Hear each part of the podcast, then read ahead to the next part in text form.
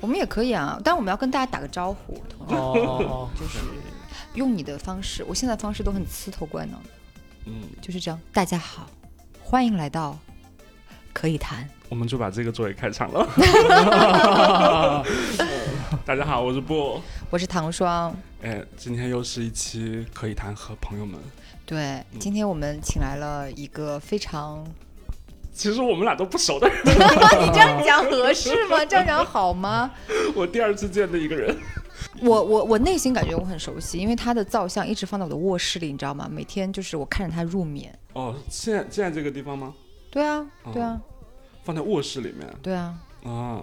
我就是一尊佛像嘛。嗯，对，我们今天。我其实其实 其实大家看介绍已经知道是谁了。他看着我入眠哦，看着我入眠嗯每天，我们今天怪不得我睡得不太好。对，今天我们和今天和我们一起来录音的是那个转佛像艺术家蒋胜。蒋胜你好，你好，好好好那个什么呀？嗯，对没关系，我我我我觉得你们说话都会带那个表情是非常丰富的，很好玩。那我现在要学毅力劲，我现在要学毅力劲，我可以的。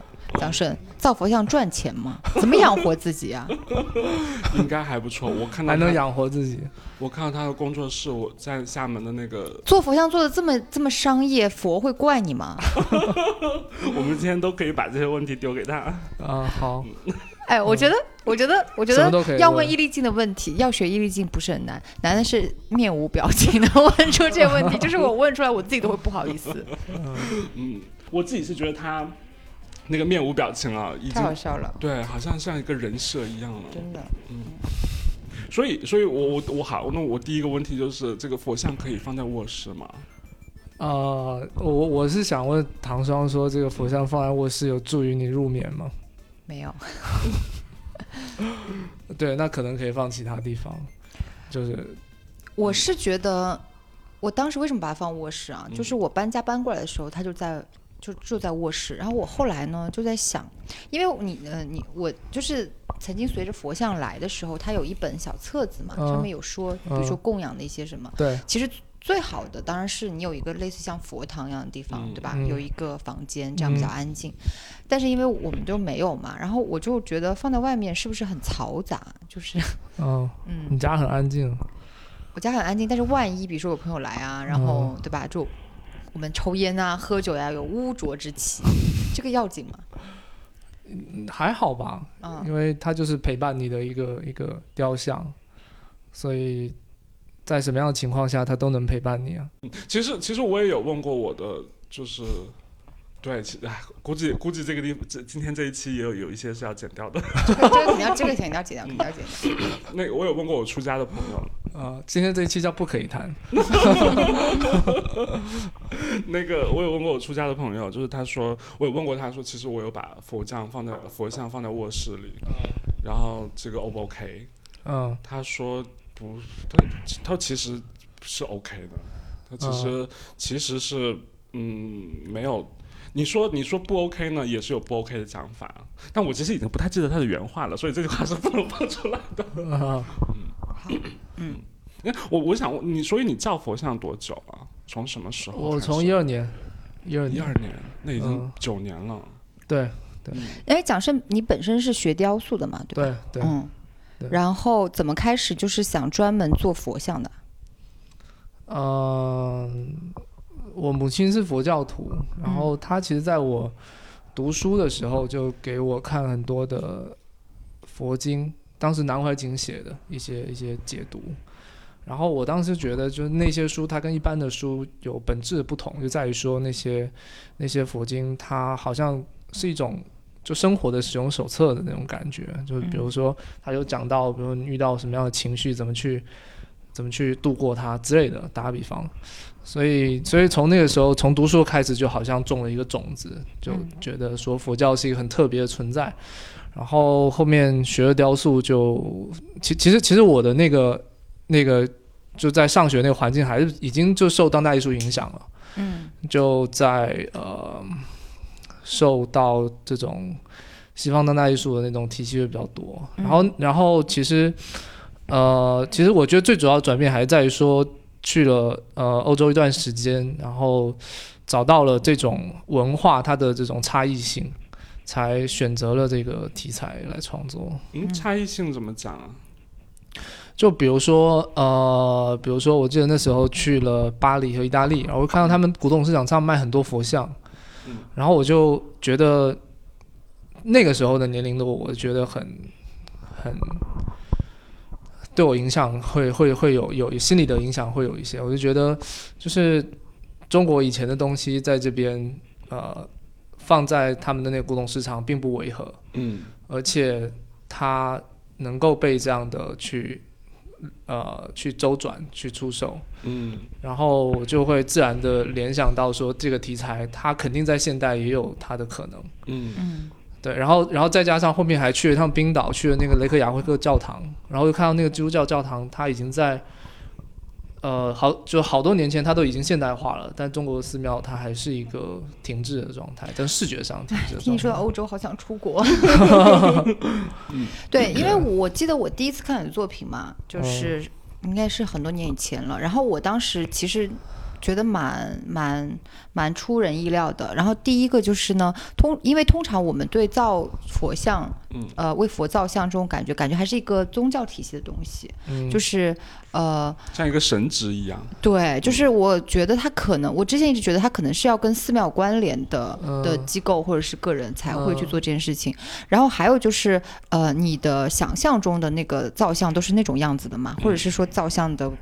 匠人都是那种样子的，呃就是说你这个这么的，嗯、就是蛮艺术化、蛮当代化的这种造像，反正就没见过。对，嗯，嗯，所以当时你你做你做呃你现在的佛像，其实我其实有一个很很具体的问题啊，这个问题就是就是在造佛像的时候，因为你要去塑造一个一个嗯。一个样子出来，就它肯定是要有一个形式的，所以当时那个形式上其实有没有美学上的考虑啊？因为其其其实所有的形式，它最终肯定会回归到美学的形式，嗯。因为因为所谓的美学或者是所谓的美，它还是由艺术家或者说由我的双手去创造的，嗯。就是所有的理论，所有的这个经验，它最终还是会回归到手上去、嗯去塑造出来。嗯，对。但是，但是它有没有一个呃更传统的规定，说你的像不能够超过这个范围呢？这个其实是一个很有意思的讨论。就比如说，你今天要怎么辨别它是一个佛像？其实很简单，你即使画三个圈，你也能够让它变成佛像。啊，但是同时，你比如今天看唐朝、宋宋代的佛像，嗯它很具体，你也认为它是佛像。是所以我觉得它是存在一个非常呃不可说的一个边界的，在这个题材上。哦。嗯你刚才说那句话我很感动，说画三个圈也可以当做它是佛像。因为那个我有一个好朋友，但我在在节目里 Q 了他无数次，应该他也会来上这个节目。李唯一，啊，嗯，他在他在他，哎，我其实这个东西我要问过他才问他能不能播，因为他其实在每个展览里面都会放一把空椅子。嗯因为其实在，呃佛灭度之后，其实最开始是没有佛像的，在佛灭度五百年之内是没有佛像的。然后那个时候，呃，佛教的呃佛佛佛弟子们其实是用一把空椅子来象征说佛曾经来过，然后哦，现在、真的吗？对，嗯然后他，所以他每一次在那个在那个做呃展览上都会放一把白色的或者是任何颜色的空椅子放在那个地方，嗯。嗯，然后然后我自 我自己想到那个想到那个什么呃空椅子的时候，我我常常会我看每次看到空椅子的时候，我都常常会想到他做的这个东西。嗯，嗯，这并不是他的一个作品。嗯嗯，那他是佛教徒吗？对，他是佛教徒。嗯，嗯。就是蒋胜，我知道你的你的那个工作大概两部分嘛，然后两部分嗯我都蛮好奇的，嗯。一个就是可能受寺庙的委托帮他们去嗯嗯造像嘛，嗯，然后我就觉得哇，现在的寺庙的 就观念好先进哦，因为我嗯。原本以为他们就是会一直那种体系造我我们心目中那种样子的，嗯。我可能可能比较比较，就是我没有想到他们会接受，就是可能会比较有艺术感的。呃，那个佛像这样子，然后另外一部分就是像我们请回家这些嘛，然后我我也觉得哇，那它作为一个商品流通，或者是就是艺术品流通，嗯。然后像我们这种非佛教徒，呃，就是这样可以吗？放在家中？就其其实我觉得这也是另外一个很有趣的话题，就是你你你你你会发现，就比如说在日本或者是在一些欧欧欧洲的国家，就是你你并不会觉得说宗教和生活它有很大的一个一个隔阂。嗯那我觉得就是在在中国我们会这样想问题，它还是有一些有一些就是社会环境的一些原因。嗯因为因为因为因为其实这几年我我我我就在想，嗯，就是一般人家里摆一个佛像，他他为什么不可以？嗯嗯嗯。就是这可能是有一个反问的问题，嗯嗯嗯。就是佛佛像他他又没有犯什么嗯。侵犯什么界限，嗯。嗯，就是他为什么不不可以放？我我觉得我觉得可能是你心中那种敬畏吧。嗯嗯。嗯，对，就是有的时候你会觉得啊，如果我只是把它当成一个很 decorative 的东西嗯。放着，你好像觉得心中有一些不敬。虽然你可能不是佛教徒，嗯。嗯。嗯嗯，对，所以但是你你比如说佛像放在家你，还是可以产生一个敬畏。嗯就好像你刚刚分享的那个故事，就是其实其实他对你心里是有一些变化的，那个变化其实就是敬畏。嗯嗯呃，我常常看到那种西方的建筑师或者是日本的建筑师，他们其实都会做教堂，嗯但是好像很少有建筑师有去建佛呃寺庙，或者是说更把这个把这个场所更当代化，让嗯当代的人觉得它可能更 relevant。嗯，我觉得好像在佛教确实很少有这样的操作。其实这是也是我一直心里的疑惑，因为我自己也是佛教徒。嗯嗯，我觉得会有的，嗯，会有的，啊，你说以后会有？，对，会有的。嗯。嗯其实有的时候我看到那种，呃，日本的呃佛教，比如他们会办那种佛经电音派对，呃，或者是比如说我非常非常喜欢初音未来，嗯然后我看到我听到初音未来唱心经的时候，嗯我也觉得挺感动的。嗯嗯，那个感动不是说那种让我热泪盈眶的感动啊，嗯。我就是觉得那种呃，让一个好像很古老的东西。变成更当代的、更和每一个人相关的东西，呃。那个嗯其实那我对对我来说也是一种感动吧。嗯嗯，就其实其实你你能你能想象，就是我们现在这个社会其实人为的创造了很多的界限，嗯。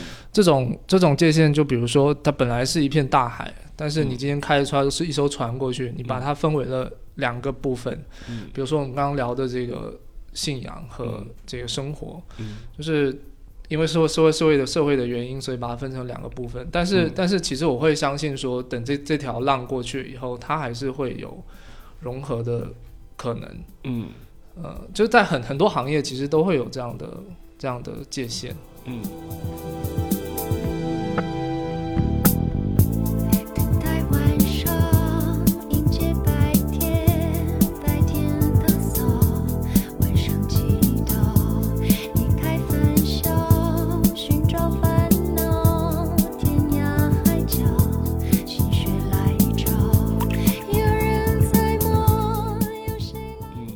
那我们今天要聊的是生活中的修行嘛？我觉得特别适合 你。你是佛教徒吗？是，嗯，因为我 现在我跟两位佛教徒 坐在一起，然后我不是佛教徒，可是我内心觉得我非常受到佛教的感召，真的。嗯，其实我非常喜欢一个中沙仁波切提出的一个概念啊，叫做近乎佛教徒，嗯，就就是是我，就是就是他在他呃在西方出过一本书，然后这本书在呃简体中文也有引进，在简体中文叫做《正见》，嗯，然后他那个书的台译版和英文的原文的名字就就是 Almost Buddhist，嗯。然后他提了一个概念，就是说，呃，其实佛教徒这个身份并不是那么说你一定要怎么怎么样才怎么，就是嗯，他提了佛教的四个基本观点，就是关于什么是无常，嗯。然后什么是情绪，什么是二元对立，以及嗯。什么是、呃怎么讲 enlightenment，呃、嗯。正悟或者说正德智慧，嗯嗯。嗯，然后他说你只要认同这四个观点，其实基本上你就是一个佛教徒，嗯。可是因为你会觉得，我就觉得修行之路还是很艰辛的，因为我也看证件了嘛，嗯。然后我也看，就是我。我作为一个 almost 嗯。佛教徒有，我也我会看一看，哇，我我就觉得一方面我觉得我内心是非常非常认同，就是佛教的一些观点和理嗯。理念，我到现在还觉得它是因为它是近最最最接近哲学的一种宗教，然后我觉得它很多的思辨这样子，嗯。而且它是，呃，他是可以接受质疑的，嗯就是这是我觉得我很欣赏佛教，或者是嗯我觉得我内心觉得跟佛教比较亲近的一个地方。嗯但是呢，我就觉得他的那种他说的东西，我觉得我是可以感受感觉到，就是他离真相呃离真理很近的。比方说，就是你要接受无常啊，嗯对吧？然后你要，可是很难，就是，嗯。然后你就会觉得哦，所以说你可能必须要 commit，然后你嗯。要成为一个佛教徒，然后你要修行，你要靠嗯。修行，从生理、心理、情绪各方面去打磨你自己，然后你可能嗯。才能得到那种境界。嗯。然后如果你没有 commit to it，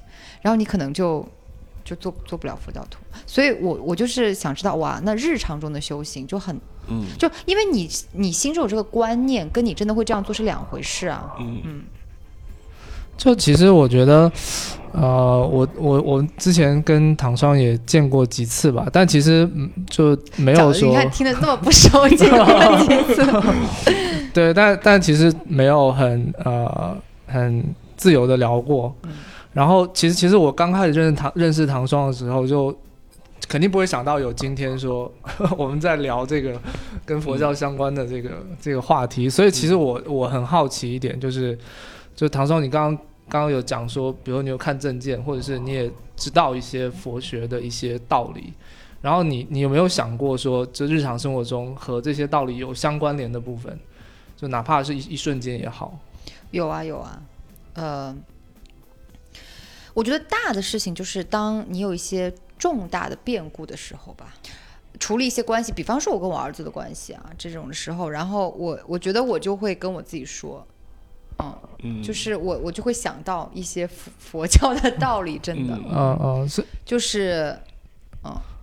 嗯，所以所以这是这大的事情，然后小的事情呢，就是比方说我我有的时候在面对一些我觉得非常无理的人，但是他们可能更多的是，我这样讲可能真是不正确，然后大家可能。我看看要不要减吧，比方说快递啊，嗯。啊，比方有的时候非常无理的司机什么的，我我以我是那种性子其实很急，然后很容易生气，嗯。但是呢，有的时候我就跟我自己说，不要，我不要反驳他，就是我让他去，就是让他变得这么粗鲁无礼怎么样？然后我就跟自己说要有慈悲心，我就当我在修行。嗯。嗯，我我我觉得就从我认识的佛教里面，他其实很注重一点，就是种下一个种子。嗯就是比如说你今天看了这个书，但是这个书内容在心里种下了一个种子，它并不会说说不定就在哪里发芽了。嗯嗯，然后呃当然当然就是比如说有有人他立誓成为这个佛教徒，他嗯就会针对这个，嗯，针对针对这个法医，他就直接他就是更强力的种在自己的身上，嗯去去强化这个种子去发芽，嗯去影响更更多的人。嗯，嗯。我我和你是我们这是第二次见面，我们两个认识是因为时装周期间那个 UPO 请我们两个做一个对谈，嗯。嗯。好，关于什么是呃精神性 spiritual，或者说这种、呃日常生活中的精神性嘛，可能因为他们他上次关于那些提问都是更多关于日常生活的。我我自己是觉得说，我自己是觉得说，嗯、比如比如说你刚才提到说。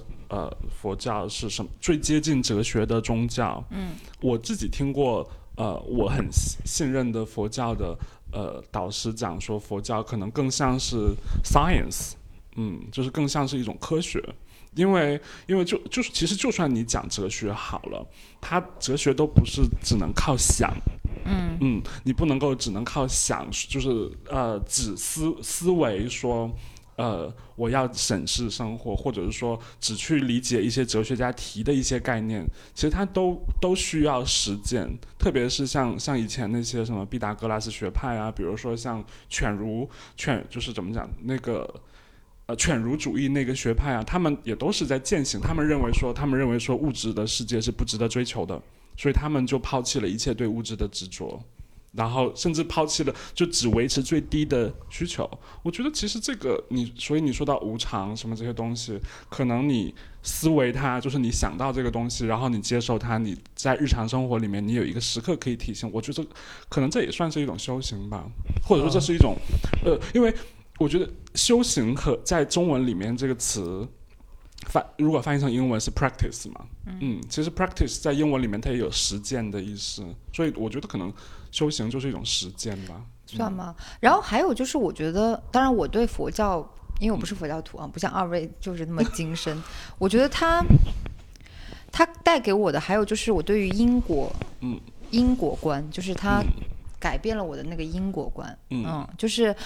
呃，首先，第一，佛教是很讲究因果的嘛，但是我觉得它的这种因果不是说，哦，我这个因马上这个果，而它是一种更加深远的、长久的因果观。嗯嗯，就是比方说，你就会觉得有些事情我做或者不做，它不是因为我接下来这一步我马上会看到的结果，嗯而是你做了这件事情，它可能产生的这个影响，然后这个卡玛也好，什么也好，然后它可能会嗯。就是最终回到你身上的，就是最后可能对吧？十年之后，或者是一个广泛的、长久的，甚至是他对于这个人事的影响，然后所有人做的这件事情对于人事的影响，然后这些人事在造就了你的你的那个生活境况，以这种方式回到你身上，就是我会有这种 想法，有的时候，呃，是啊，他也确确实实是一个正确的想法吧，因为因为其实，呃，我我我我觉得就因果这个观念，就是佛教里头，如果我们更细的去谈的话，它嗯、它它分为两类，一种就是你刚刚讲的那个现实的因果，还有一种就是心理的因果。嗯心理的因果其实也很很好理解，就你在做这个事情当下，你心里会会产生一个变化，然后这个变化会伴随着你成长。但是呃，佛教里头同时还在讲因缘，就是很很多因果，它其实是因缘和合的一个一个产物。就就好像呃说的远一点，就是有可能有蝴蝶效应的啊，对，就是这个蝴蝶效应，这个对对对，这嗯。这个这个结果，所以呃，我我我不知道我不知道你们是怎么理解这个的。其实我是我，因为嗯，我我上次碰到你的时候，我也有跟你讲说，我是一个非常糟糕的佛教徒，我是一个非常懒惰的佛教徒，我甚至也是一个可能对于呃，嗯，我我认为我大多数时候，我觉得我更像是一个佛教的爱好者。就是因为说说自己佛教徒，好像在凸显自己有多么精进一样，但是我我我可能没有那么精进啊，但是我所以，但是我也常常被问到说，啊，包括因果，包括无常，我怎么去看待这个问题，或者说我我要怎么去解释这件事情，我都用非常朴素的、非常愚蠢的那种很直接的观点，就是说，其实其实我们在生活在一个物理世界里面，物理世界里面，我在我在。呃，高中读、初中读物理的时候，我就学在那个时候我就知道说，哦，原来因果是一个这么简单的东西，就是你你为什你打你用手打墙，然后你手的你手感受到的疼痛，并不是墙在打你，而是当你打墙的时候，其实你你受到了一个自己的反作用力，其实那个就是疼痛，而你打墙这个这个因和你自己给自己这个反作用力，其实就是那个果，你的疼痛就是果。嗯，不是说你打墙了之后你不疼，而是打墙之后你也疼，那这个疼就是一个就是一个果吧。嗯，我常常用这么朴素的呃道理去理解一个其实我并不理解的东西。嗯对我我觉得其实很有趣的就是我们并不是都不是那个僧人，嗯嗯然后我们就都是跟艺术行业或者跟时尚行业相关的人，所以我们会用想象去。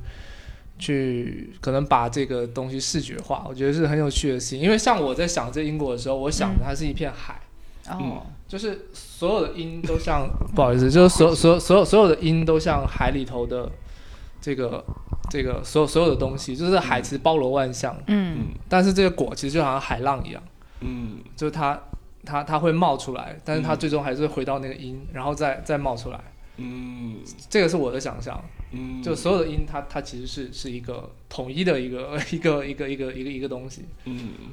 呃，那个前两天那个在你的那个唐双的那个群里面，呃，也有一个有一个有一位朋友跟我讲说，他买了我们上次做的那个慈善项目的作品，嗯然后他说他就他的修辞是他说修辞，他的修辞是说我只买了一张。我只能够买起一张，然后就一点点力量而已，就是也不是什么值得夸耀的事情。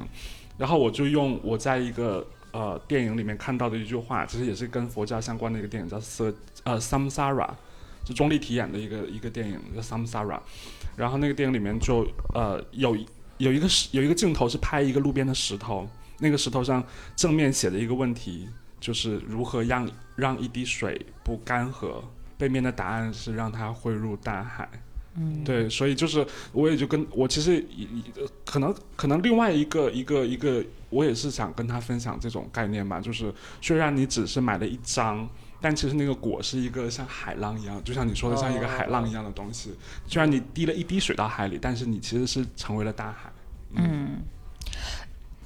然后，哎，我刚刚在想，还有一个，我我会不停的，当然很难，但是我会不停提醒我自己的观念，就是活在当下吧。嗯就是这个，我觉得我是很认同，就是我们人常常就是不能活在当下嘛。然后，我们的很多忧虑都是对未来的忧虑，嗯，特别是我觉得中国人吧，嗯嗯，所以我，所以很多时候我不太考虑，呃，很多像我们这种中年 人会考虑的问题，就是因为我觉得，就是我觉得这件事情从来都没有烦，就是烦扰过我，我我我会跟别人讲，然后有时候我在想，说我这是在凡尔赛吗？但是其实不是，因为我自己也不是说什么这么嗯非常富有啊，或者什么经济呃，或者说什么财务自由啊，或者这么优渥，我只是真的没有再去想它。比方说什么小孩教育啊，什么学区房啊，什么未来啊，我我然后我就觉得，正是因为就是这种嗯、呃现在的，特别是像我跟我可能差不多的中产阶级。呃，中年嗯中国人的三中，中国人的焦虑，恰恰就是佛教的反面，就是你没有活在当下，你就是一直在为过去的事情忧虑，然后你活今天的生活，貌似是为了一个未来的许诺，但是这个未来的许诺根本就是假的，对我来说，嗯，嗯嗯，你怎么看这个事情？其实我觉得活在当下是其实是特别特别特别特别困难的一个，很困难。然后，然后我刚刚说那个比较大嘛，说到比较小的时候，当然我自己有这个问题，我就会看，比方说有的时候我跟朋友聚会，然后大家都在看手机，然后我就在想说。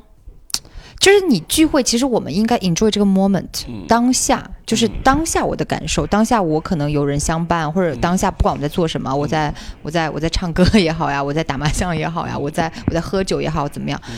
但是我们都会把自己给分，就是把我让渡一部分，让渡到，比如说我让渡给手机，其实是给别的事情。嗯。就算我在安排工作，也是未来的事情。就是我其实是没有百分之百沉浸在我当下的这个体验当中的。嗯，我自己每次看到别人在玩手机，就是比如说在但但我这样讲不代表我自己做得到哈，我也是有很严重的这个问题的。嗯但是我我会自我批判。嗯，就是我在一个聚会里面看到有人在玩，就是大家都在玩手机的时候，我会觉得那个就是可能这这个是我的信仰的系统。就是我的 belief system 给我的一个礼物哦，就是当别人在玩手机的时候，我我会把那个时间当做一个特别珍贵的时刻，就是那个时刻我会做一个非常短的一个冥想，啊，嗯，就当别人在玩手机的时候，我我就想说，好，你们去给了我这个礼物，给我这个时间，我可以去专注在我的呼吸上，嗯。其实其实活在当下，就是它背后要讨论的是一个觉知的问题。嗯就是你你刚刚说你能察觉到，就别人在玩手机，然后你你你自己有的时候能能察觉到这个事情。其实其实其实活在活在当下，它主要的是是让你产生这个觉知。嗯，从佛教的角度，包括那个布刚才说的，这个你你你可以在别人玩手机的时候，哦，太太随意了一点。就就是你你可以给自己这个禅修的时间，他其实其实背后他都在在在讨论觉知的这个事情，因为呃，比如说比如说我们在禅修，他他他是对这个觉知力的一种很很很强的一种锻炼。嗯那就玩玩呃玩手机，其实已已经算是一个非常非常显而易见的事情了。但是你真的再细来看，就是你觉知你的情绪，嗯你的一点点的愤怒，你的，就你刚刚说的那个司司机的那个对你的态度，其实都是一种觉知。就当当你产生了这个感觉的时候，你就活在当下了。嗯，嗯哦，原来是这样。我现在我现在就是我可能这也是我好吧，说到说到说说到中年对我来说究竟意味着什么？我也你几你哪一年出生？他很小，哦，九零年。不小，嗯，我我们差几岁啊？我其实也是过了三十岁之后才开始，呃，学习说不要让自己的注意力分给别人。比如说，当别人迟到的时候，我也会跟我自己讲说，你要享受别人迟到。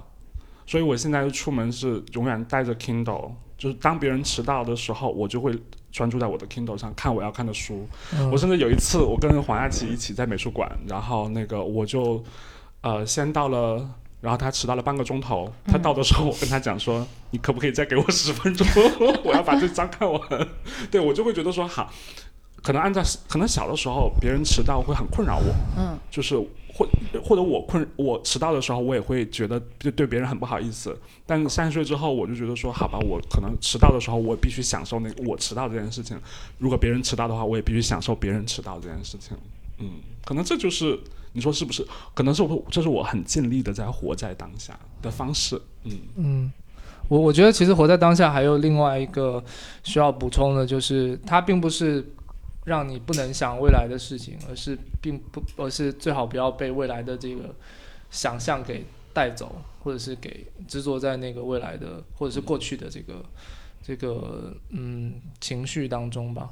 嗯嗯，当当然你当你当你当你察觉你呃你被带走的时候，这也是一种觉知。嗯，对我，但我这个我也我也不是说一个非常资深的佛教徒，但是只是分享一些 粗浅的一些。资深佛教徒。我想对我突然想到，其实应该跟大家讲，就是我们上一次录音的时候，陈轴本来想要在节目开头或者结尾加上一句话，就是说那个呃我。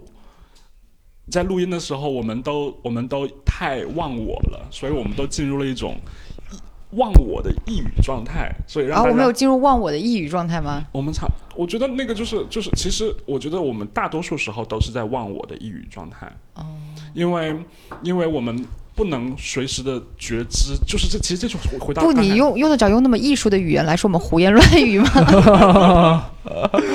那个呃对，所以所以可能大家这一期啊也要辩证的来听，就是希望大家保持觉知的听我们，对对，带着怀疑的态度。对对对对，保持觉知，带着怀疑听我们胡言乱语。「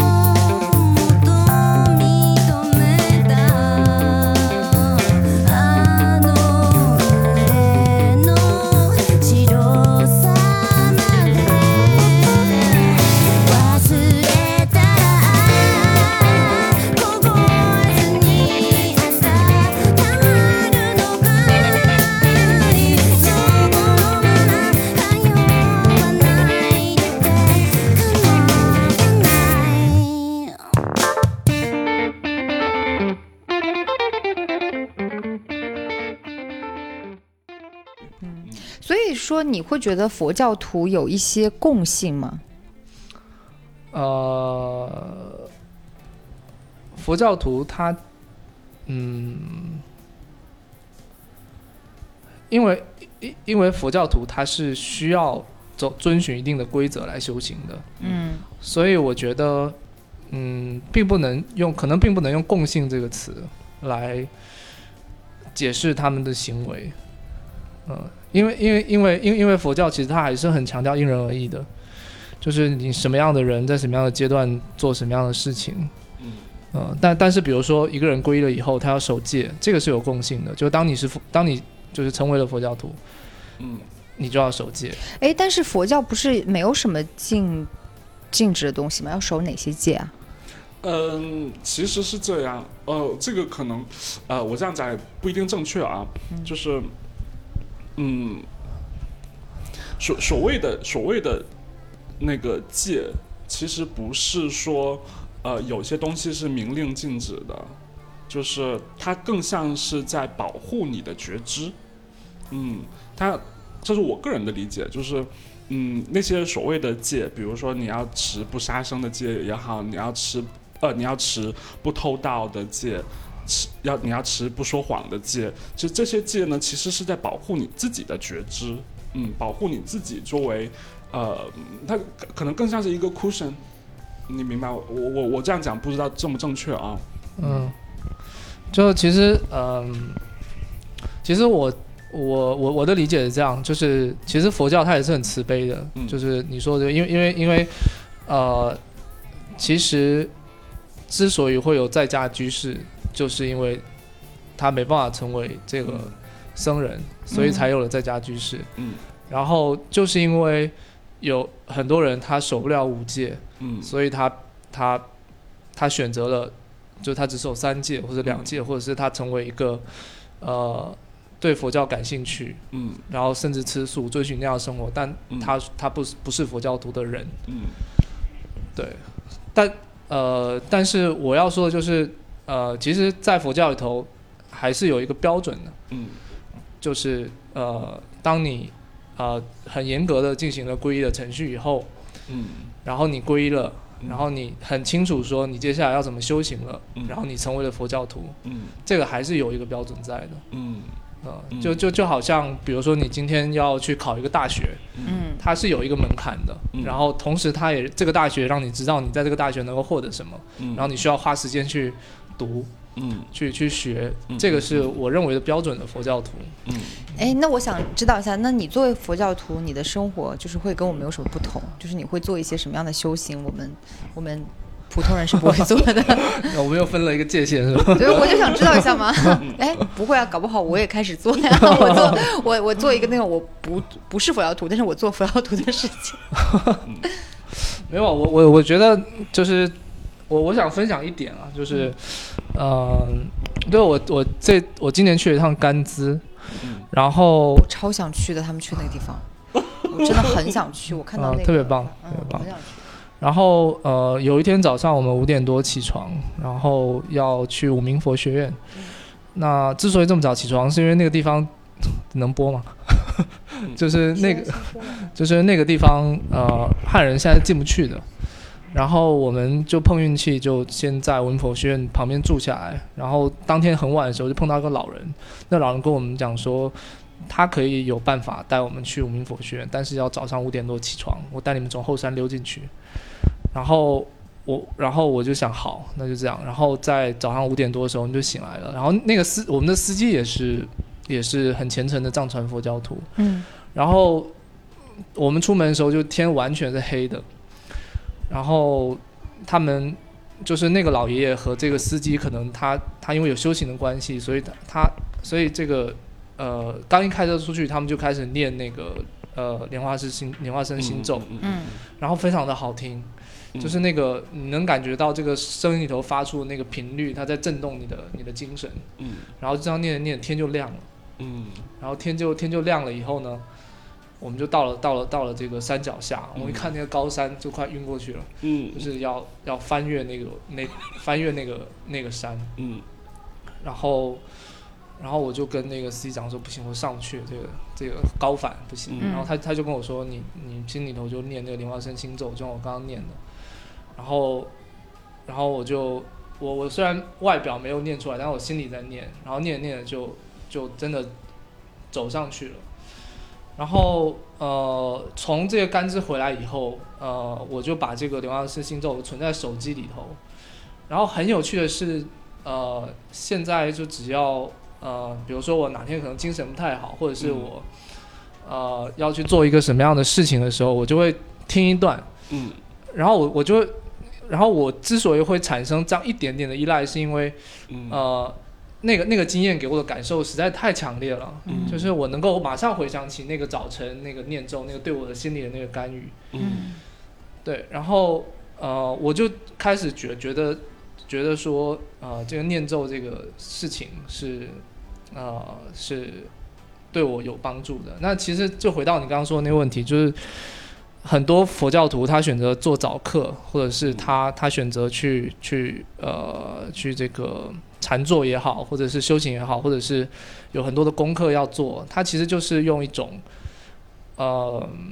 也不能算其实，就是他他就希望用一种呃心理力心理力量去干预另外一种他原有的那个、嗯那个心理的力量，嗯然后达到一个一个修行的效果。嗯嗯，所以所以真的真的要说，就是说佛教或者是我们。也不能说我们就是这个非常虔诚的佛教徒和我们就平凡人之间有什么差别的话，我觉得就是他们的选择的问题。嗯哎，那没什么不同啊。你们知道那个 大家不是之前都在发二零二零年我的网易云音云音乐的播单吗？就是第一名的歌，你们猜我第一名是什么？你好像发给我过 《心经》吗？对，是心经。对啊，就很啊我听了很多很多很多遍。嗯呃，我我超经超了一段时间，就是我一边播着，我我都听梅艳芳版本，嗯就是我播着梅艳芳的心经，一边抄心经。观自在菩萨，行深般若波罗蜜多时，照见五蕴皆空，度一切。我我其实，嗯，你你说到就是我可能可能我不像蒋胜那么，呃，专业，就是没有没有，就是我我我，嗯、前两天还在因为自己的不专业感到很苦恼啊。嗯嗯，但是但是我觉得有一个东西，就像你说那个种子这件，或者说日常修行这件事情，我昨天在昨天还是前天在打扫房间的时候，我就是有一种不甘心，啊？为什么？很强烈的不甘心从心里升起。那个不甘心就是，呃，我不甘心我的生活原来有那么多时刻是没有觉知的。你能，然后嗯或者说或者说，为什么我打扫房间这件事情和我的修行修行的时间有那么大的区别？所以那个时候我就在想说我，我要设计一个系统给自己，它提醒我自己说，其实你你的修行可能在可能在打扫房间的时候，可能在就是你在做很多，甚至你在穿衣服，你选择，比如说我们都呃我们在这个时装行业里面工作，或者说我们也作为一个消费者，我们也买衣服，我们每天有穿衣服的时间，我不甘心那个时刻是不好不不不不神圣的。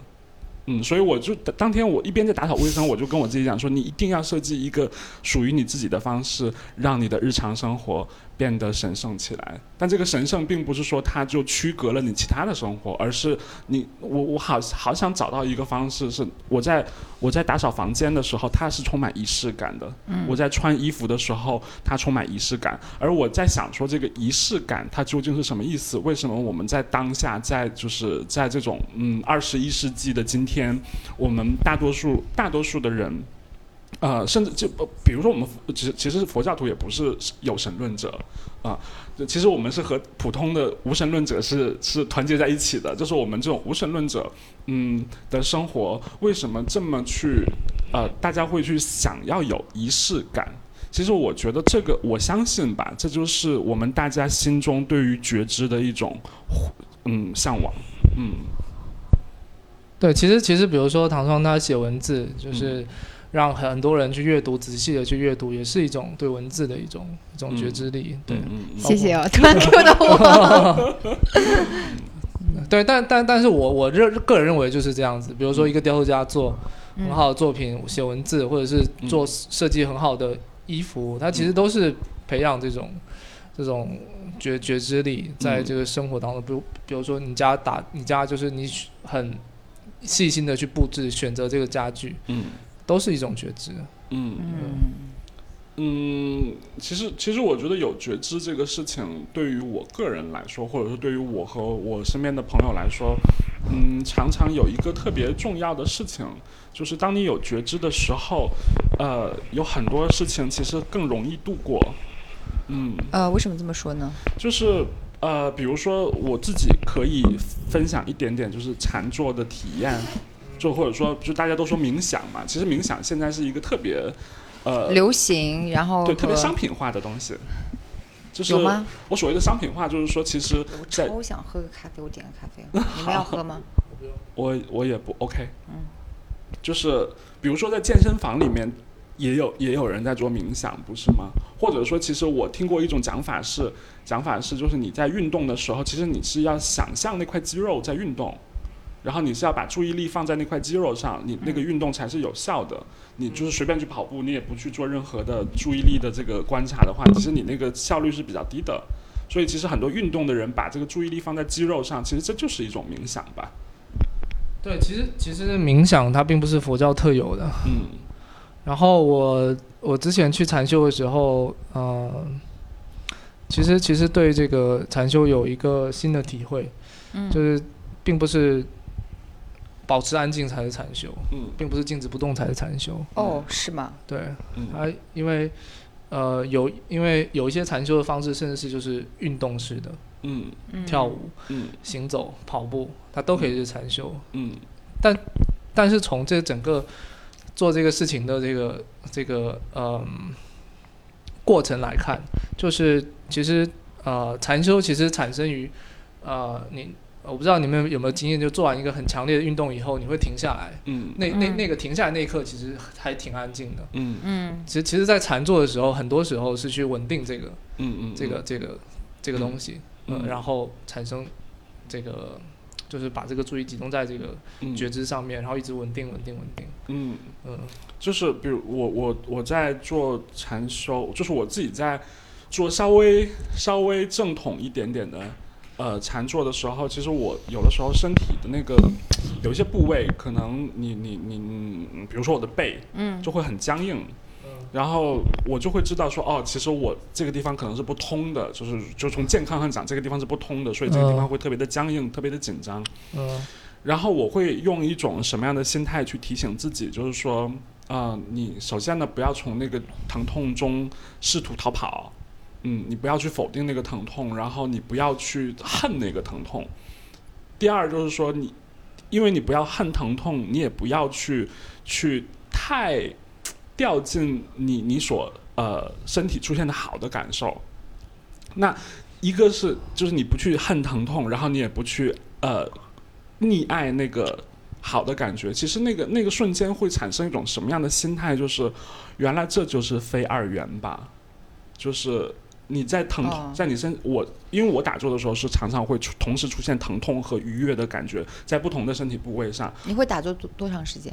呃，我很我很我很不厉害，如可能最多半个钟头、一个钟头，最多一个钟头。嗯哦，但是一个钟钟头非常厉害。那一个钟头是那种呃怎么讲非常稀有的时刻。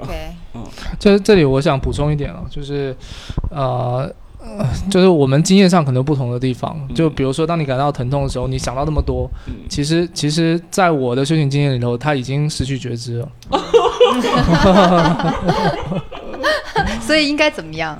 嗯就让它过去。啊、嗯嗯，对，我我那个会跟着，比如说，比方说，偶尔偶尔冥想课程，比方说做十分钟这样。嗯然后我我的感受是，我真的太初级了，我常常会觉得昏聩感，就是我有点昏昏欲睡。嗯正常正常的，这个叫名词叫昏沉和掉举。嗯嗯我我对我你你说到这个，你说到这个，就是我没有觉知这件事情啊。我想起那个时候，我就是开始在练习，就是其实，在练瑜伽的时候，嗯呃，也也要呼吸嘛。然后我在做任何关于呼吸方面的训练的时候，我心里想的就是呼吸呼吸。然后我跟我朋友讲说，哎，我说我昨天 一直在数呼吸，他说你哎呦，你真的是笨。对，一般就是做十五分钟已经很厉害了。嗯嗯，就是其实就是你想的这个事情并没有这么轻松，也没有嗯你想的这么难。嗯嗯就其其实其实我之前也想说，可能做个一一整天，嗯后发现根本不是。就嗯，当然这是因为我比较初级的关系，就刚开始练习就是就是十五分钟一做，十五分钟一做，然后在这十五分钟你能够让你你的意识不跑掉，嗯。保持觉知，已经非常非常厉害了。嗯，因为因为可能脚会疼嘛，然后背会疼，或者是你会想吃想拔的，会昏昏欲睡，嗯。各种情况。嗯。但是我想说的一点就是，呃，就是他禅修是需要有师傅去引导的，就是他他不太能够自己去自学，嗯。因为呃很多身体上的原因，有时候并不仅仅是身体上的原因，它可能也是因为，嗯、就你的生活习惯或者是你的坐姿不对导致的。嗯那真正好的禅修其实是你在你在调对姿势的那那一刻，其实你心里的已就心里就已经打通很多了。哦，嗯呃，所以所以它其实是一个心理加身体的一个一个调和的一个。嗯。所以我也知道嘛，因为这个可能是对我觉得普通人和非佛教徒很有吸引力的一个东西，嗯特别是现代人很多焦虑啊，然后可能想寻求内心平静啊什么的，嗯。所以就导致我知道这个市场就很乱。嗯嗯，其实之前阿格就跟我讲过，就说这个灵性的禅宗这种市场就非常非常乱。嗯嗯，就是嗯，所以说也很难选择。如果你是一个好像普通人，如果我想去，我想去找人嗯。带我，不管你是体验也好，还是入门也好啊，这个禅禅修，嗯。呃，冥想、打坐，好像我我我自己都会觉得好像找不到什么门道，很难。嗯其实，其实我觉得现在这种，嗯，在在，特别是在一线城市、一二线城市吧，会有非常非常多的那种什么身心灵啊，嗯然后包括其实像美国上个世纪的那个新世纪运动，嗯其实会会有非常多，好像会有非常多的方法，嗯，或嗯但是但是我自己接触过来之后，我又觉得说好像，嗯，更多时候是制造了更多的混乱吧，嗯因为因为它其实没有一个特别的标准。嗯是嗯，从嗯，就其实其实因为因为我在这个嗯，算是也也认识了一些佛教徒吧，然后我有很多师兄，他们也会去禅修，去各种各样的地方，嗯就是从这个嗯他们的反馈来看，当然呃。就大部分都还是相对好一些的，呃，就是还还是去比较正统的寺庙去做这个禅修，嗯。但是也有也有你也有你说的，就是可能并不适合自己。嗯。但是我我自己的体会就是，呃，其实还是要，呃，就他他也他也没有什么一件就能解决的事情，当然当然。嗯嗯。对他他还还是需要有一个去去去主动去选择，然后嗯。去尝试去去试错的一个，嗯，我想起你你说到这个各种选择也好，我想我突然想起那个时候，我我的朋友的朋友去印度参加那种嗯，就是好像是内观的课程，嗯。啊、然后他说，因为他们在印他们这种专呃专门做内观的课程，可能七天的时间，然后这七天里面你都不太能够呃，就好像他他的规定就是你不能够讲话啊。然后你不能够什么什么聊天，什么八卦啊，什么这也不能打看手机什么之类的。然后每天有非常严格的，比如说就早上五点就起来要跟大家一起打坐，可能一打坐就是三个钟头，嗯四个钟头，然后可能下午还有，然后还有，除然后除了开市的时间，大家也都没有任何的呃交流。嗯，然后他说，他们一进去那个研那个研习营之后呢，发现他们研习营的营友有梁朝伟，他们就很想过去跟他讲话，但是不可又不可以，因因为你首先呢，你跟他讲话，你破了自己的这个。嗯。然后你也破了人家的戒啊，对，嗯。但是他就他就很挣扎。嗯。我在想说，如果我碰到梁朝伟，我我应该不会挣扎；但是如果我碰到金城武的话，我应该会挣扎我习惯独处，我喜欢朴素，我又为什么？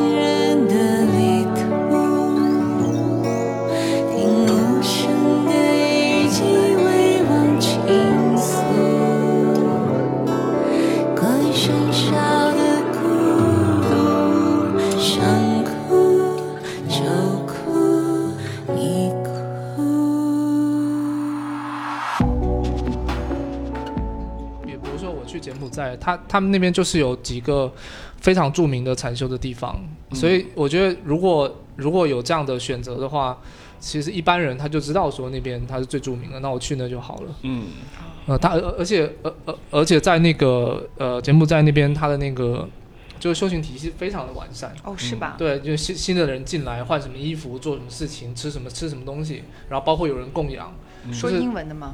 说英文说英文，嗯对，解禁了之后，多长时间呢？好像一周吧，哦，我特别想去，我真的非常特特别好，那个真的特别好，嗯嗯。其实你是可以去的，其实在国内也有啦。但国内有什么好的吗？国内有，就我去，但是他现在疫情没有，就就没有了，在终南山，嗯特别特别美的一个地方。我我很想去一下，嗯就是如果有机会的话。嗯，其实其实我自己是觉得说，嗯，当然成为佛教徒是一个好的选择，或者说，嗯，可能它意味着，就是因为我我我说实话，我可能这是我心里的一个执着吧，就是因为，呃，说佛教徒三个字，它可能常常和其他宗教的这种信徒会会被作为同一个概念来理解，但是我自己是更喜欢说英文这个 Buddhist，嗯，这个它以一个 I S T 结尾，包括你是一个极简主义者，你是一个 minimalist，你是一个你注意看你的时间哦，嗯我嗯很怕你那个。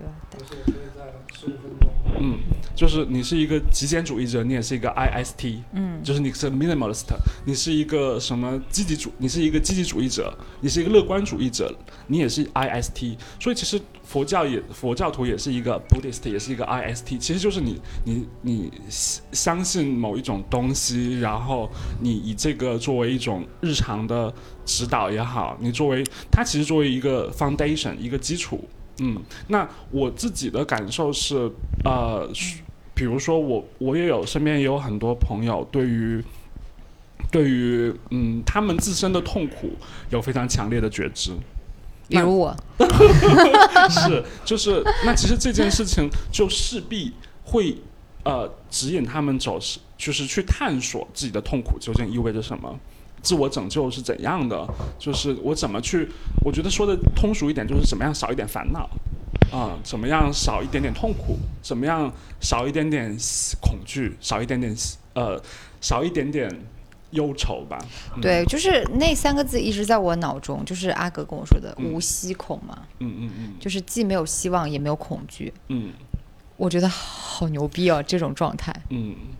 其实说到既没有希望也没有恐惧，其实很多 很多时候，呃，那个那当然，这个没有希望不是 negative 的，对，它是很 positive 的。对，但是对于很多人来说，这个听起来是一个非常非常消极的东西。嗯，我记得那个时候，那个你们之前 IMC 不是有一个我们介绍过去的同事，呃，做制片的那位，那我就记得很很久很久很久以前，我跟他刚认识，我推荐他去看，呃，我跟他我推荐他去看《证件》这本书。其实当时只是觉得说，呃，给他多一个工具，但他看完之后，他说好负面哦。然后我就在我就突然理解了，哦，原来没有希望这件事情，他理解成了，呃，是 hopeless。嗯啊、其实不是 hopeless，其实是你不被希望所困住。嗯对，我觉得其实痛苦也有分很多种，嗯。就是这个是我学佛后我自己的一个体会，嗯。就是像我们呃算是很世俗的人嘛，就是我们呃有时候像我自己有时候还会为不知道中午吃什么而痛苦，就是类似这样的。但是我是，但是我是真的见过，就是那种呃这种自己修行修不上去，嗯。然后所产生的痛苦。嗯。然后是呃，就比较好理解一点的，比如说我今天做一个作品，嗯然后我有一个技术难关突破不不不突破不不过去，嗯然后有有一点痛苦。嗯就我觉得就是痛苦，当我们去细想它的时候，它还是有很多种种类的。嗯嗯嗯，那嗯、所以所以我我会希望说，其实我们在探讨痛苦这个词的时候，并不会，并不是一种很囫囵吞枣的方式当然把它消化掉。当然当然，呃，所以我相信，比如说唐双，他能感知到很多痛苦，也并不是所有的都是负面的。嗯嗯，我我有一个问题很想很想问蒋胜，就是我我也想知道，就是因为我们一直在谈的都是观念这个东西嘛，嗯嗯嗯就是最现实的就是那成为佛教徒或者修行这个东西，它会指导你现实生活吗？会对你的就是你世俗中需要应对的这些事物，你的态度、你的心态会产生影响吗？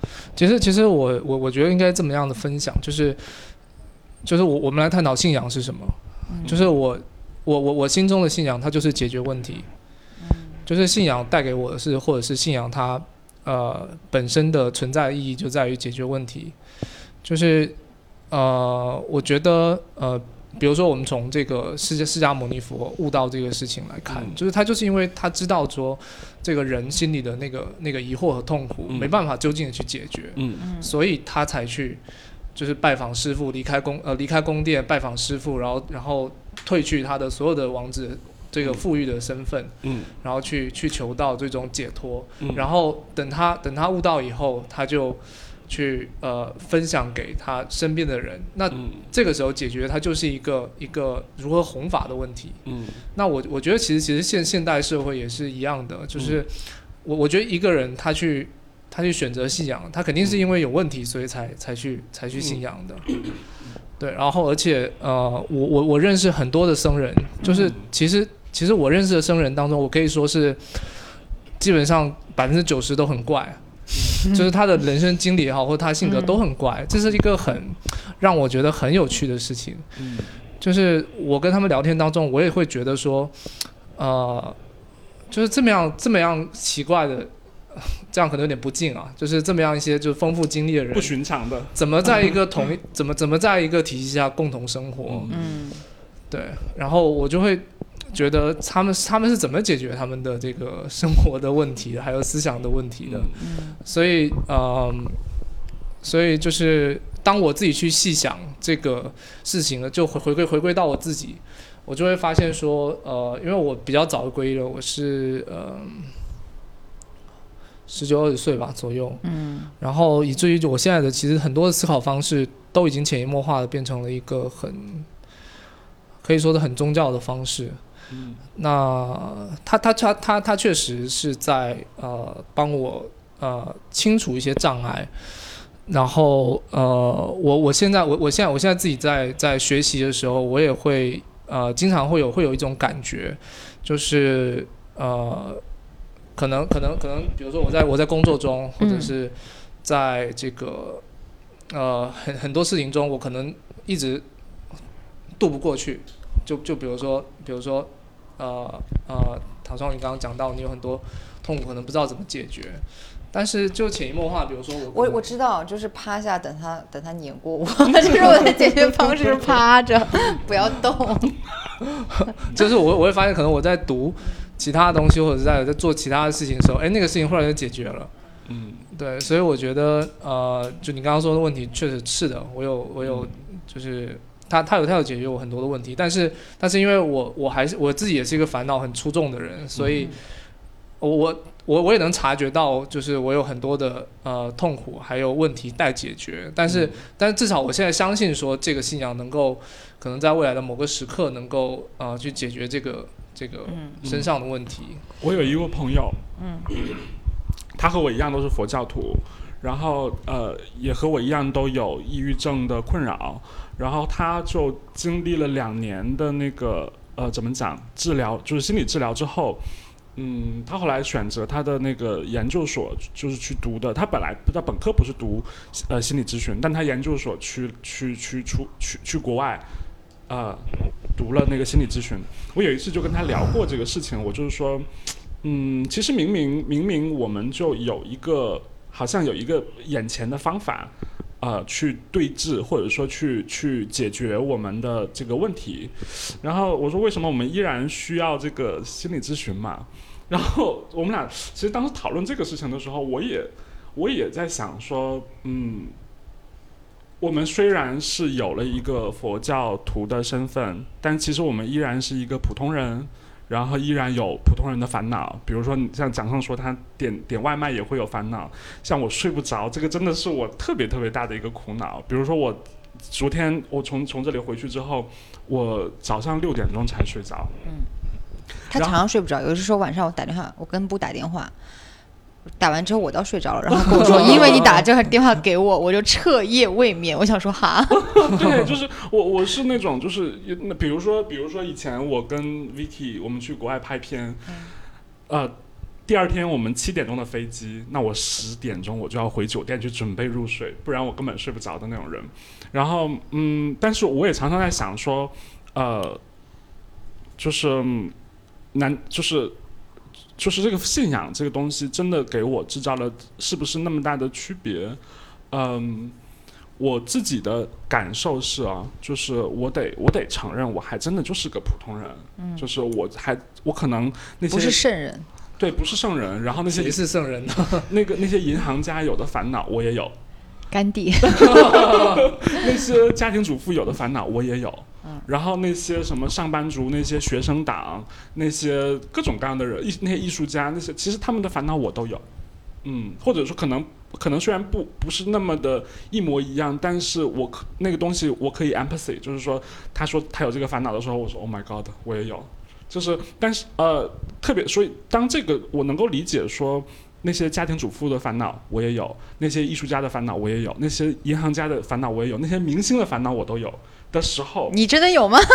有的呀，太红了，呃不是不是，那是王菲的烦恼 王菲就是明星啊。啊。就比如说很简单的，就是比如说我看那个我忘了是看哪一个节目了，我听到吴亦凡说他说三十岁之后交朋友变得更困难了，嗯，然后他说他觉得很孤独。然后我那这个烦恼我当然有，就是我我没有，我我我确实觉得三十过了三十岁之后，呃，不像年轻的时候那么容易交朋友了。嗯，不是说啊，我觉得我好像比较容易，啊，反而不，我我我，相反。或者是我觉得可能这个就是我我我说的我打开了，三啊十岁之后，我要三十岁之前是封闭的。嗯然后，然后，呃，我就更能体会到一个东西，就是说，当我们去讨论痛苦，我们讨论一种日常的修行，它可能不不会不是被局限在一种身份、一种信仰的宝塔里面，它其实是一个普世的东西，就是因为痛苦是一个普世的东西，孤独是普世的东西，然后烦恼是普世的东西，所以，所以那个我我那个之前在。身上就在这个地方纹了一个纹身，我纹的是圣诞快乐，嗯，然后但是就是别人都以为我纹的是 Merry Christmas，其实不是，其实是我纹的是 Happy Buddha's Birthday，就是因为圣圣诞其实不是指说。呃，某一位什么什么，其实圣就是圣圣诞指的就是圣人的诞生嘛，嗯所以我闻圣诞快乐，其实闻的是 Happy Buddha's Birthday。然后如果按照那个一种日本的就是说法的话，那这个世界上有多少尊，或者说有多少位圣人曾经诞生过，那就意味着其实每一天都是一个圣人的生日。我就用这个纹身，其实当时我纹的时候，也就是提醒我自己说，我要提，我要告诉我自己说，虽然 啊、我和普通人是一样的，然后普通人的烦恼我也有，所以我其实其实作为一个作为一个稍微有意有意愿要去进行自我探索，然后去进行自我拯救的人，我希望给别人快乐。嗯，嗯。就哪怕这个快乐是一瞬间的快乐，我都希望我能够给到别人的是快乐，或者是有的时候那个快乐是一个非常抽象的东西，比如说我们录一期节目，然后这个东西大家听了之后有一种启发，它它嗯，这个东西我觉得可能也是一种快乐吧，对我来说，嗯。嗯，就是没有什么关联的，让我突然想到博尔赫斯有一首诗，然后最后几句我非常喜欢，当然，唉，我的衰败的记忆力让我无法就是，呃，就是把它对完全的 recall 出来，但是我大、嗯。大概的意思就是说，呃，就是八百尊神明巡游，嗯。然后触碰了一下我们又离开这样子，嗯。然后我有的时候会有那种幸福感，真的，我觉得嗯。很不容易的，就是嗯。像我这样一个人，就是在生活中真有幸福感。嗯。但那种幸福感不是说我就是长久的我对生活的满足，不是，就是那种微小的幸福，嗯。其实就是。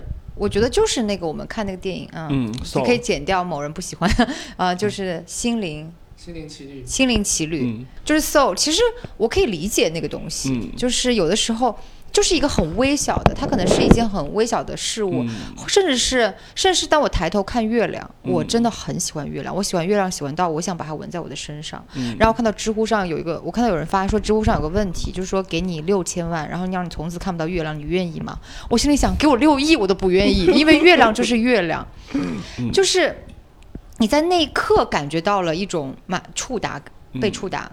满足感，然后我我觉得博尔赫斯写的特别好，就是嗯这样子的，就是这个东西触碰了你一下，但是他不嗯。会不会停留，嗯。然后他就离开，嗯。然后但我觉得触碰这一下就够了，嗯。嗯，对。但是我还有个问题，其实，嗯。就是 就是差不多了。呃，对对对，最后一个问题，我我很好奇，嗯。就是那你会觉得比信教这件事情啊，就是呃皈依这件事情，会让你的生活更有道德感吗？因为其实现在我觉得是随着想我们就是必须承认这一点嘛，其实我们现在的现实世界嗯是被什么支配的呢？被自由主义、享乐主义嗯所支配的。那人们其实是严重缺乏这种道德感的。我觉得我们现在社会是在一个巨大的道德危机当中。嗯呃，特别是道德危机，其实是在西方社会完全是伴随着宗教的衰落嘛。当然，它的宗教是基督教嘛。嗯嗯，那一个佛教徒会更有会过更有道德感的生活吗？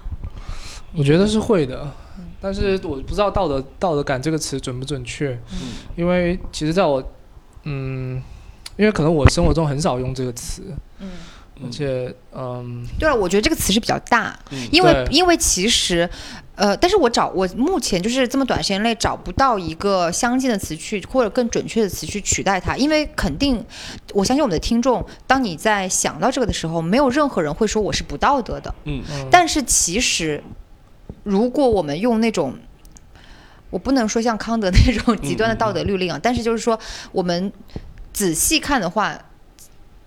它就是跟道德没有关联的嘛，或者是我们可以过更道德的生活，嗯，嗯然后这种更道德的生活，因为为什么呢？因为更道德的生活是要求一个是自律，还有就是要求要牺牲的，还有让渡你的一些权益嘛。但是我们往往又被那种啊现实的享乐主义啊、自由主义啊、这个观念冲刷，让你觉得我个人的满足和我个人的得到是最重要的。然后我们就会把这个道德拉得很宽，就是好像说我只要表面上看着没有侵犯到别人的利益，我就是道德的。但是其实不是这样子的。我觉得可能另外一个话题能够解决这个这个这个道德的问题，因为我觉得，呃，在我在我心里，呃，我不太清楚能不能过一个更道德的生活，但是我能过一个更有追求的生活。嗯嗯，通过通过这个这个信念去解决这个问题，我觉得肯定是能达到的。嗯嗯，因为呃，比如说我我我们今天聊了很多这个日常生活中的修行，但是我还是想嗯、强调一点，就是说呃，有人去选择佛教徒，并不是因为说呃他在生活中没办法生活了，他嗯他没办法就是。呃，应该这么说，就有有人会去选择佛教徒，并不是因为日常生活中已经满足不了他了，而是因为他选择了更好的一个追求。嗯。嗯我我自己是有一个呃前呃在过年前，我的一位朋友有问过我一个问题，嗯，因为他自己也是一个佛教徒，然后他看到我和他过着完可能完全不一样的生活，有一点他很好奇，就是他觉得我特别真实。所谓的真实，就是我可以在客跟客户开会的时候，比如说，比如说有一次有一个互联网的客户，注意时间。啊啊，呃，有一个互联网的客户跟我开会的时候，他就说，他就不停在用用户、用户、用户，我们对用户有多么了解，我们对于用户的把握有多么有把握，就是我们可以多么精准的判断他们接下来将会喜欢什么。然后我可以直接跟他讲说，你知道吗？在这个世界上，只有两种人称呼自己的受众为用户，就是一个是互联网从业者，一个是毒品交易者 （drug dealers）。然后他他说他说那个客户脸好看吗？我说不好看呢，当然。我说我就说这么难听的话，他们怎么好看？他说但是你怎么你怎么敢呢？他说这个是信仰给你的力量吗？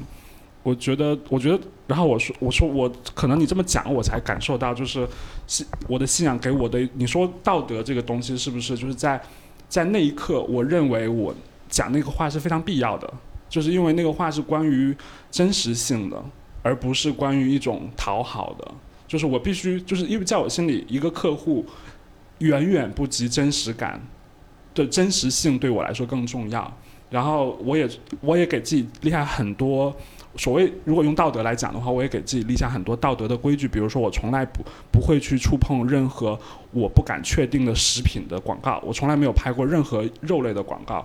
然后当时有那种 producer 有 producer 来找我说有一个奶粉的客户，你要不要做？